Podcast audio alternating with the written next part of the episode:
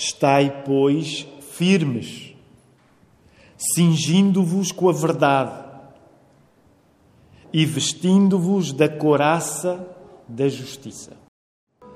Podemos olhar à nossa volta, saudar-nos uns aos outros, com os nossos olhos, as nossas mãos. Que bom estarmos juntos esta manhã. Podemos voltar a ficar sentados.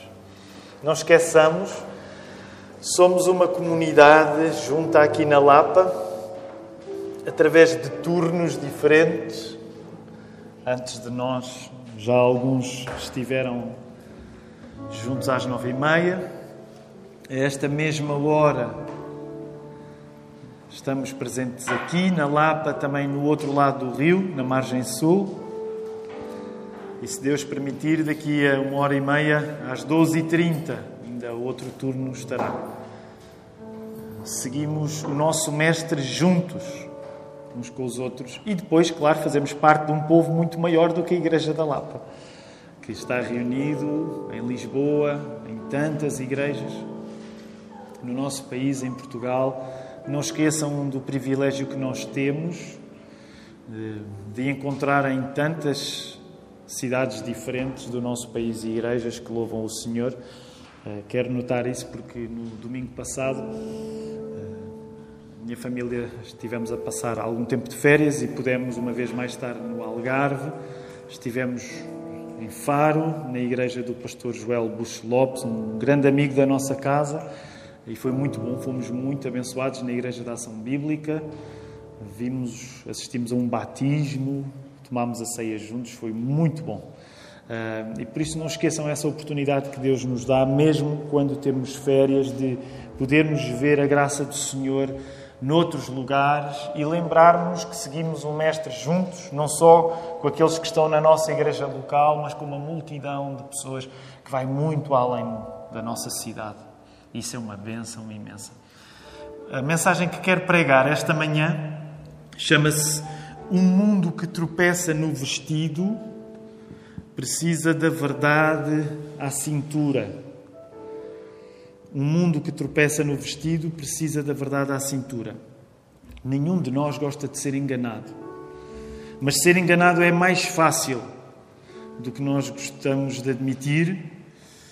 E isso acontece sobretudo quando nós escolhemos a realidade a partir do conforto que ela nos dá. Se a nossa maneira de viver for guiada pela escolha de factos confortáveis para nós, acreditem, nós vamos ser enganados muito mais do que desejaríamos.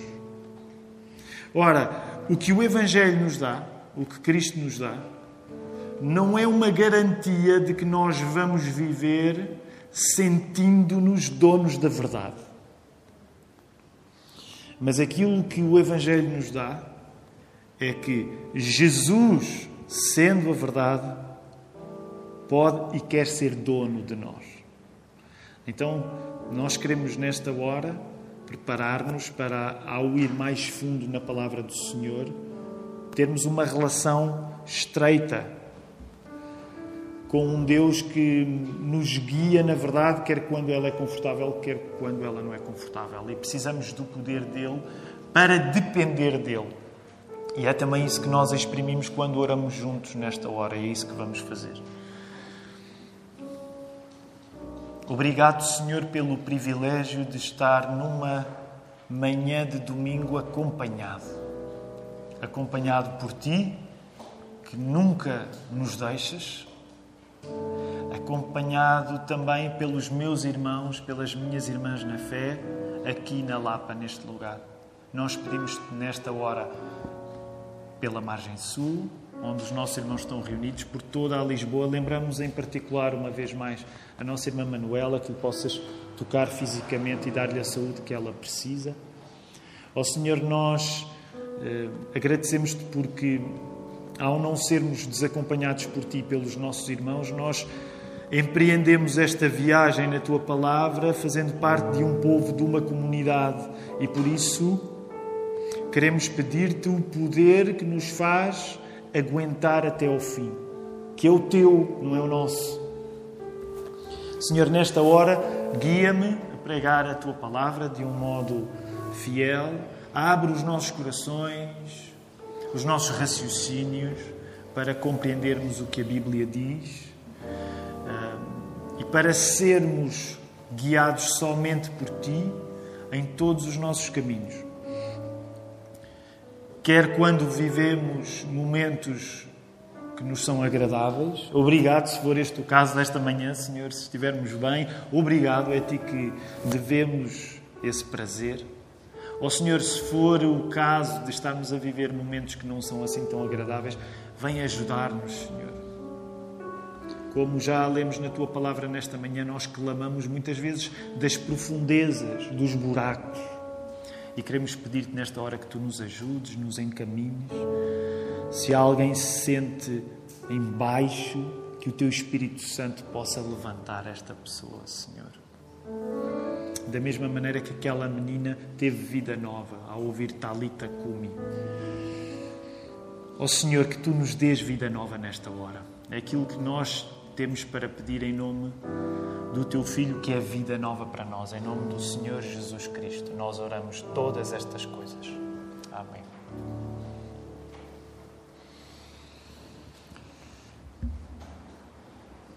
Algumas ideias antigas que a Bíblia nos apresenta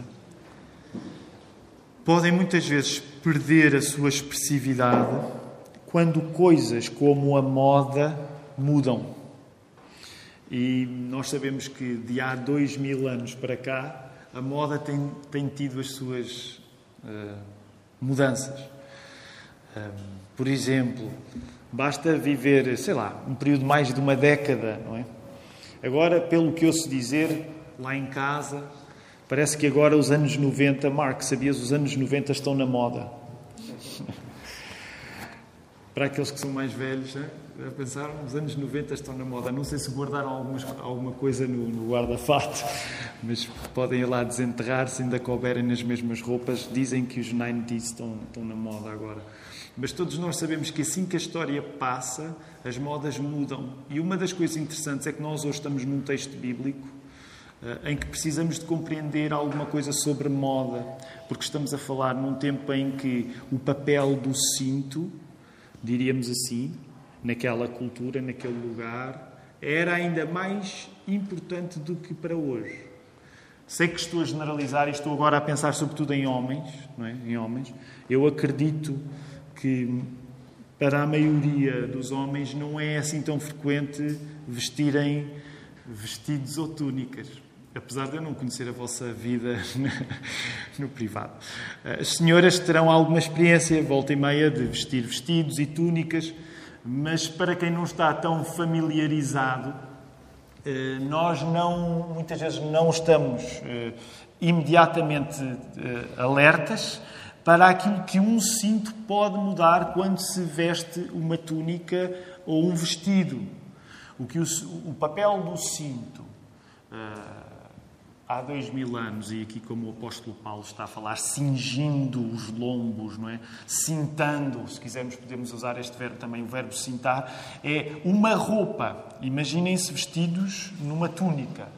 Quando há muito tecido, se nós tentarmos correr, essa abundância de tecido não nos ajuda a termos os movimentos certos para poder correr, para podermos agir rapidamente. Então o cinto tinha precisamente essa função de ajudar a pegar no vestido e aquela, uh, aquela roupa que num primeiro momento poderia ser um obstáculo para um movimento rápido, tornava-se capaz de ser uma roupa pronta para esse mesmo movimento. E era isto que o apóstolo Paulo também estava aqui a falar.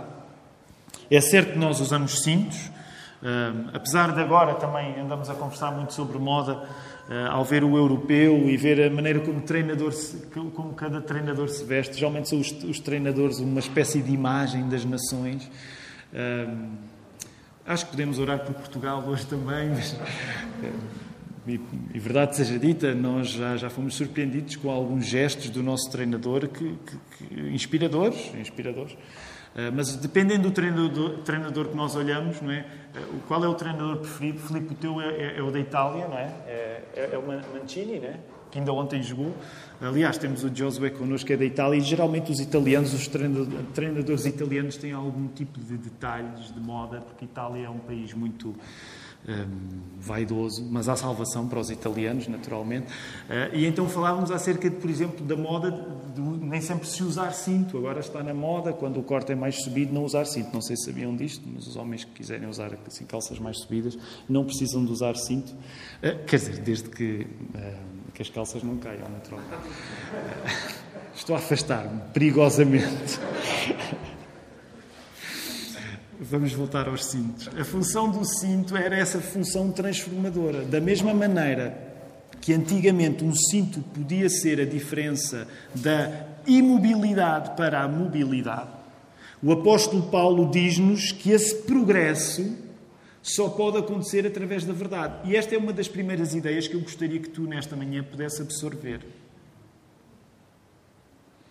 O verdadeiro progresso só pode acontecer quando nós estamos cintados pela verdade. O mesmo se aplica à ideia de justiça, apesar de hoje a minha ênfase não será a ideia de justiça, mas que aqui devia ser usado como coraça.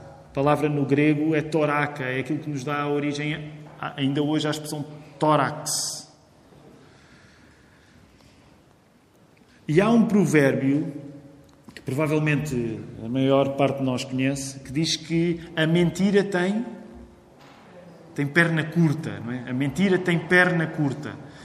Não é difícil entender quando nós ouvimos esse provérbio que mesmo que haja um escape imediato quando nós fugimos à verdade, ficarão pontas soltas que nos vão fazer tropeçar mais tarde. Mesmo quando a mentira nos parece livrar de um aperto, acabaremos por pisar no vestido e estatelar-nos no chão. Por isso, juntamos a sabedoria popular do provérbio que diz a mentira tem a perna curta, à sabedoria eterna da Bíblia, para reconhecermos que quando não somos rigorosos com a verdade, cintando-nos com ela, tudo aquilo que parece que estamos a avançar será inevitavelmente um travão. Mais ainda, recordando o contexto do final desta carta de Paulo aos Efésios, nós podemos concluir que ser cristão implica viver com a verdade à cintura, em que nos movimentamos em consequência da realidade ser uma luta espiritual. Temos constantemente repetido esta ideia. Não se esqueçam o clímax desta carta, o ponto de temperatura máxima desta carta que Paulo escreveu aos Efésios, é quando ele quer aplicar a coisa extraordinária da fé cristã ser una, mas não ser uniforme. E quando ele está a dizer que tudo isto se vive em comportamentos, valorizando as pessoas, mas no final diz que é fundamental que nós compreendamos a realidade como a realidade é. E a realidade é uma luta espiritual, é uma batalha espiritual. Não encarar esta vida assim, como uma luta, é usarmos um vestido que, quando vier a hora de tu precisares de correr, te vai derrubar através da mentira. Quando nós não encaramos a vida como uma luta espiritual, é como se tu estivesses a usar um vestido em que de repente vais precisar de correr e vais embarrar no vestido, vais tropeçar no vestido através da mentira. E acredita, essa hora chegará. E esta é das coisas que nós mais se alguém me perguntar, olha, diz aí nos últimos anos qual é uma das coisas mais repetidas na Igreja da Lapa, eu diria, uma das coisas mais repetidas na Igreja da Lapa é que nós temos de passar a vida a insistir e a repetir e a repetir e a repetir que a vida é muito complicada, no sentido em que é uma luta, é uma luta, é uma batalha. Eh, eu nunca fui à guerra, nós em Portugal somos, estou a falar agora da minha geração, porque a geração dos nossos pais ah, conheceu a guerra, mas nós, por exemplo, que nunca fomos à guerra, uh, escapa-nos escapa-nos muita coisa acerca da guerra e que temos de aplicar ao nosso contexto. Sabem, mesmo que nós não tenhamos ido à guerra, nós temos ideia que na guerra acontecem coisas negativas, certo? Na guerra há pessoas que morrem. Na, na guerra é uma experiência incrível de sofrimento. Há pessoas que desistem. E claro que eu gostava de trazer uma mensagem neste sentido até mais animadora, dizer, pá, não, a vida é boa, isto é sempre a melhorar, o melhor está por vir, eh, vai tudo ficar bem. Mas dizer-vos isso não era estar a ser rigoroso com o que a palavra nos diz. E o que a palavra nos diz é que a vida é uma luta. E se é uma luta, prepara-te para essa luta. Mete a couraça da justiça Sinta-te com a verdade, porque isto vai ser uma viagem, permitam-me dizer, tramada. É uma luta. E deixem-me dizer uma coisa, não está no sermão, mas deixem-me dizer isso, também partilhei no primeiro turno e quero voltar a partilhar. não é um pouco absurdo que nós que nos dizemos cristãos, e o nome cristão vem de Cristo, do nosso Senhor, que é Deus, é Pai, é Filho, é Jesus, é Espírito Santo, Jesus, quando viveu esta vida, ele conheceu muito bem o facto da vida ser uma luta. Ele viu pessoas a ficar para trás. Sabem das coisas que mais, que mais nos entristece na vida de uma igreja? É das coisas que é absolutamente inescapável, porque, porque, porque a vida é uma luta e há pessoas que ficam para trás. Quando Jesus teve fenómenos de popularidade, logo a seguir ele teve fenómenos do contrário da popularidade. Lembram-se? Quando ele próprio se virou para os discípulos lá em João 6, e vocês também querem ir embora? E podemos pensar além de Jesus, podemos pensar no apóstolo Paulo, a última carta que o apóstolo Paulo escreveu, a segunda carta que escreveu a Timóteo. O tom do apóstolo Paulo é um tom de lamentação acerca de todas as pessoas que ficaram para trás. Agora, eu não estou a dizer isto para tu sair daqui da igreja, da igreja a lamentar. Há mais coisas que quero transmitir-vos para nosso encorajamento. Mas uma das coisas que tenho de voltar uma vez mais a dizer é que a vida é uma luta. E se é uma luta, é difícil. Não encarar isso é preparar-te para no futuro tropeçares no vestido. Tu vais precisar, a determinada altura, ter uma resposta ágil na vida, porque a guerra vai trazer circunstâncias onde tu vais ter de agir rapidamente, e se tu não estás sentado com a verdade, tu vais cair ao chão. Tu vais cair. Quando o apóstolo Paulo descrevia aos Efésios este pronto a vestir, nós temos chamado um pronto a vestir da fé, para lutarmos eficazmente numa vida que é uma inescapável batalha espiritual, o apóstolo Paulo usava material do profeta Isaías. Não precisam de abrir, mas no Velho Testamento, no profeta Isaías, no capítulo 11, o Messias era descrito assim: rebento de Jessé, no verso 1, com espírito de sabedoria e fortaleza, no verso 2, e ainda lá em Isaías 11, no verso 5, o Messias, que nós sabemos que é Jesus Cristo, ele é descrito com a justiça como o cinto dos seus lombos e a fidelidade o cinto dos seus rins. O que é que isto significa? Isto significa que o cenário que a Bíblia hebraica via para o Messias não era diferente daquele em que tu e eu, como cristãos em 2021, somos chamados a encarar a realidade como esta luta espiritual. Neste sentido, quando falamos da vida ser uma luta, não te cabe a ti nada menos que não tenha cabido ao próprio Filho de Deus. Sabes como é que não dá para evitar o facto de que esta vida é uma luta?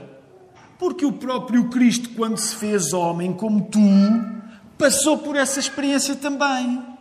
Logo, tu és chamado a vestir a roupa espiritual, esta roupa espiritual, precisamente porque Jesus também a vestiu. E o que nós acreditamos, porque nós acreditamos numa doutrina chamada união com Cristo. Pelo facto de sermos justificados, somos colocados numa união com Deus. E acreditamos que por causa disso, o pastor Filipe ainda na semana passada falou sobre isto, é-te dado o poder de Jesus para tu viveres nesta vida. Estamos a falar de mentiras, estamos a falar de verdade. Um dos meus autores preferidos, e autor preferido de muitos de nós, C.S. Lewis, e ele dizia assim: Se tu procurares a verdade, talvez encontres conforto. Mas se mas se tu procurares conforto, é certo que nem conforto nem a verdade vais encontrar. Não, Lewis dizia isto. Quando nós procuramos a verdade, talvez encontremos conforto. Mas quando nós procuramos conforto, nem, nem conforto nem verdade. E eu sei que esta é uma maneira muito radical de colocar o assunto. Mas é uma maneira que é radical, mas sincera, no modo como nós temos dificuldade em lidar com a verdade. Usar a verdade como cinto dá-te o verdadeiro progresso. Lembra-te o avanço, não é? O não tropeçar, usar a verdade como o cinto, dá-te o verdadeiro progresso, que é relacionar-te com o mundo sem ser a partir do conforto. É isso que também está em causa neste texto bíblico. Pessoas, com, pessoas que lidam com a verdade, desde que essa verdade seja confortável, não estão espiritualmente cintadas para quando a verdade lhes exigir uma resposta ágil.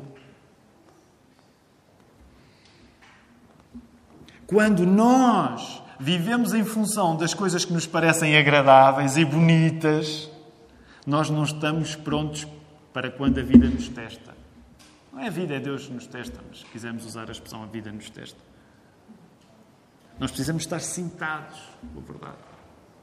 Quando tu estás cintado com a verdade, tu sabes responder às coisas, quer quando elas são confortáveis, quer quando elas não são. Porque tu não vives em função do conforto, dos factos que te agradam. Tu vives em função da verdade, daquilo que te agrada e daquilo que não te agrada. Mas a verdade cinta-te e tu sabes mexer-te. Percebes a ideia? Quando a verdade é o teu cinto, tu sabes mexer-te quando a vida é agradável e tu sabes mexer-te quando a vida não é agradável. Quando tu não estás cintado pela verdade, tu só te sabes mexer quando a vida te corre bem. Quando a vida te corre mal, tu ficas sem capacidade de progresso. E a capacidade de progresso espiritual é a verdade ser o teu cinto. Não é que tu desejes viver circunstâncias desagradáveis, eu não, não, desejo, mas tu estás pronto para te mexer nelas. E o que acontece muitas vezes é que, como nós só gostamos dos factos que nos são agradáveis, não estamos prontos para progredir quando eles se tornam desagradáveis quando eles se tornam desconfortáveis. E deixa-me acrescentar alguma coisa acerca desta verdade. Sabem, a palavra grega para verdade é uma palavra bonita, aletheia.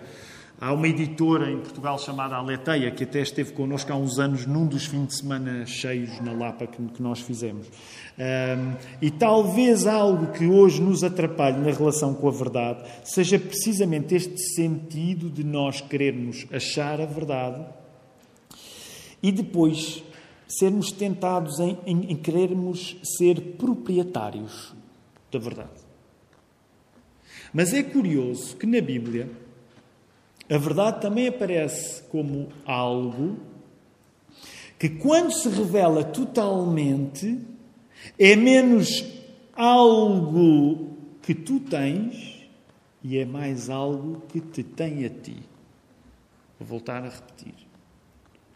A verdade, quando aparece completamente revelada na Bíblia, é menos uma coisa que tu tens e é mais algo que te tem a ti. Porque a verdade na Bíblia não é apenas um conceito, a verdade é uma pessoa. Jesus descreveu-se a ele mesmo como a verdade. Lembram-se lá em João, no capítulo 14, verso 6? Num grande discurso que Jesus está a fazer aos discípulos antes da sua morte, ele vai expor-se a si próprio, dizendo que ele é o caminho, a verdade e a vida.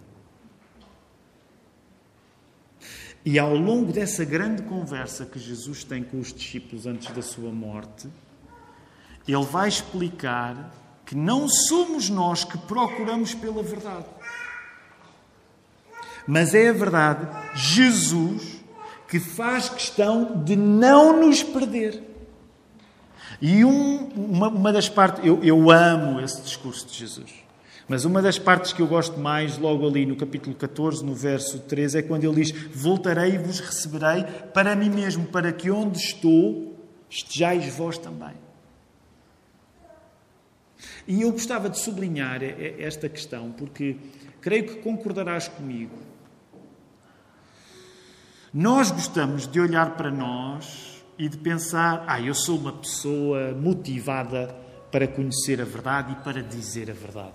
Mas sabes, a perspectiva que o cristianismo tem acerca disto não é bem esta. Aquilo que a fé cristã diz é que nós não somos pessoas naturalmente inclinadas para a verdade.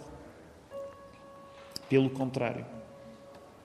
Portanto, a questão não é uma capacidade que tu tens de adquirir a verdade e de, e de te tornares dono da verdade. Por isso é que quando Jesus explica o modo como Deus se relaciona connosco, Jesus explica que quem toma a iniciativa é Deus.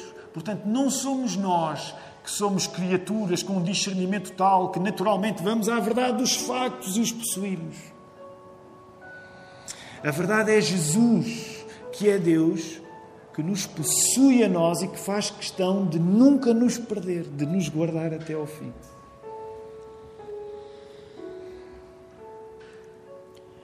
E por isso mesmo, uma das coisas que mais nos impede de ser verdadeiros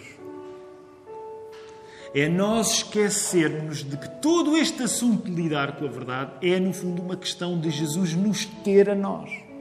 Sabes porque é que nós uh, resvalamos para a mentira, para não ser rigorosos com a verdade. Porque nessas horas, mesmo que não tenhamos consciência, nós nos tornamos propriedade de outras coisas ou de outras pessoas que não Jesus. O teu problema com a mentira é, em último grau, uma dificuldade de tu deixares que Jesus te tenha. Por isso mesmo nós acabamos tantas vezes por nos afastar desse caminho estreito que é o caminho da verdade, porque nos deixamos possuir por outras coisas, por outros projetos, por outras pessoas, por outros propósitos, por outros reinos, que não o reino do nosso Deus. Compreende que quando a verdade não sinta quem tu és, tu fazes-te propriedade de outros pode até ser propriedade de ti mesmo. Mas é como se tu escapasses de Jesus e nenhum de nós quer escapar de Jesus. Porque, como igreja, nós somos chamados a ter no Filho de Deus o abraço do Pai. Nós somos chamados a ter no Filho de Deus o abraço do nosso Pai. Por isso, a nossa oração nesta hora também é esta: é, é que nós não vivamos ao acreditar piamente na existência de uma verdade, não queremos ser relativistas, mas nós não nos devemos comportar arrogantemente como donos da verdade, mas desejarmos sermos possuídos pela verdade, que é o nosso Deus, que é o nosso Senhor Jesus. Quero convidar-vos a poderem ficar de pé para nós podermos orar.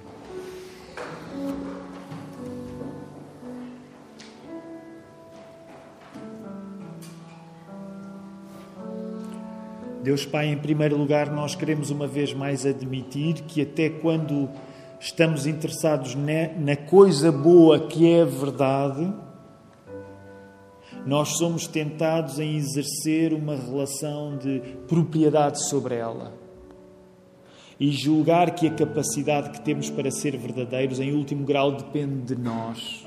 E nós arrependemos-nos disso porque reconhecemos que nós naturalmente não estamos inclinados para a verdade.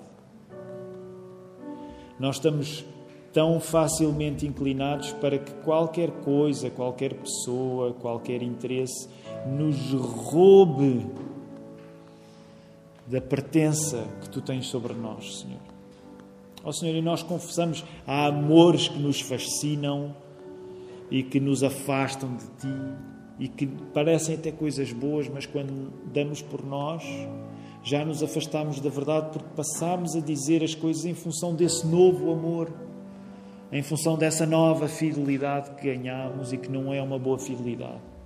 E arrependemos-nos disso, nós pedimos ajuda, Senhor, porque uh, sem Ti nós não somos capazes de ser Teus. Precisamos de Ti para ser Teus. Senhor, nós agradecemos-te porque Tu nos recebeste nós oramos por todos aqueles que, estando aqui ou assistindo à transmissão deste serviço culto, podem ainda lutar contigo e queremos pedir-te, Senhor, que este seja o dia de tu seres o proprietário dessas pessoas, Senhor. Que seja o dia da salvação, de nós mudarmos de fidelidade, de nós passarmos a ser propriedade tua, Senhor. Eu agradeço pelo dom, Senhor, que é fazermos esta caminhada juntos. Obrigado, Senhor, tu estás em primeiro lugar conosco, mas obrigado pelas minhas irmãs, pelos meus irmãos com quem caminho junto, Senhor. Obrigado, Senhor, porque estamos aqui para nos ajudar uns aos outros, estamos aqui para nos valer uns aos outros. Sabemos que haverá momentos em que vamos correr e o vestido nos vai atrapalhar e vamos tropeçar. Ajuda-nos, Senhor, a sermos cintados pela verdade, dá-nos a coragem que nós precisamos. Recebam a bênção do Senhor. Que a graça do Senhor Jesus Cristo o amor de Deus Pai e a comunhão do Espírito Santo sejam com todos hoje, neste dia de descanso e, sendo a tua vontade, Senhor, na semana de trabalho que nos segue, onde queremos ser agentes de esperança. Amém.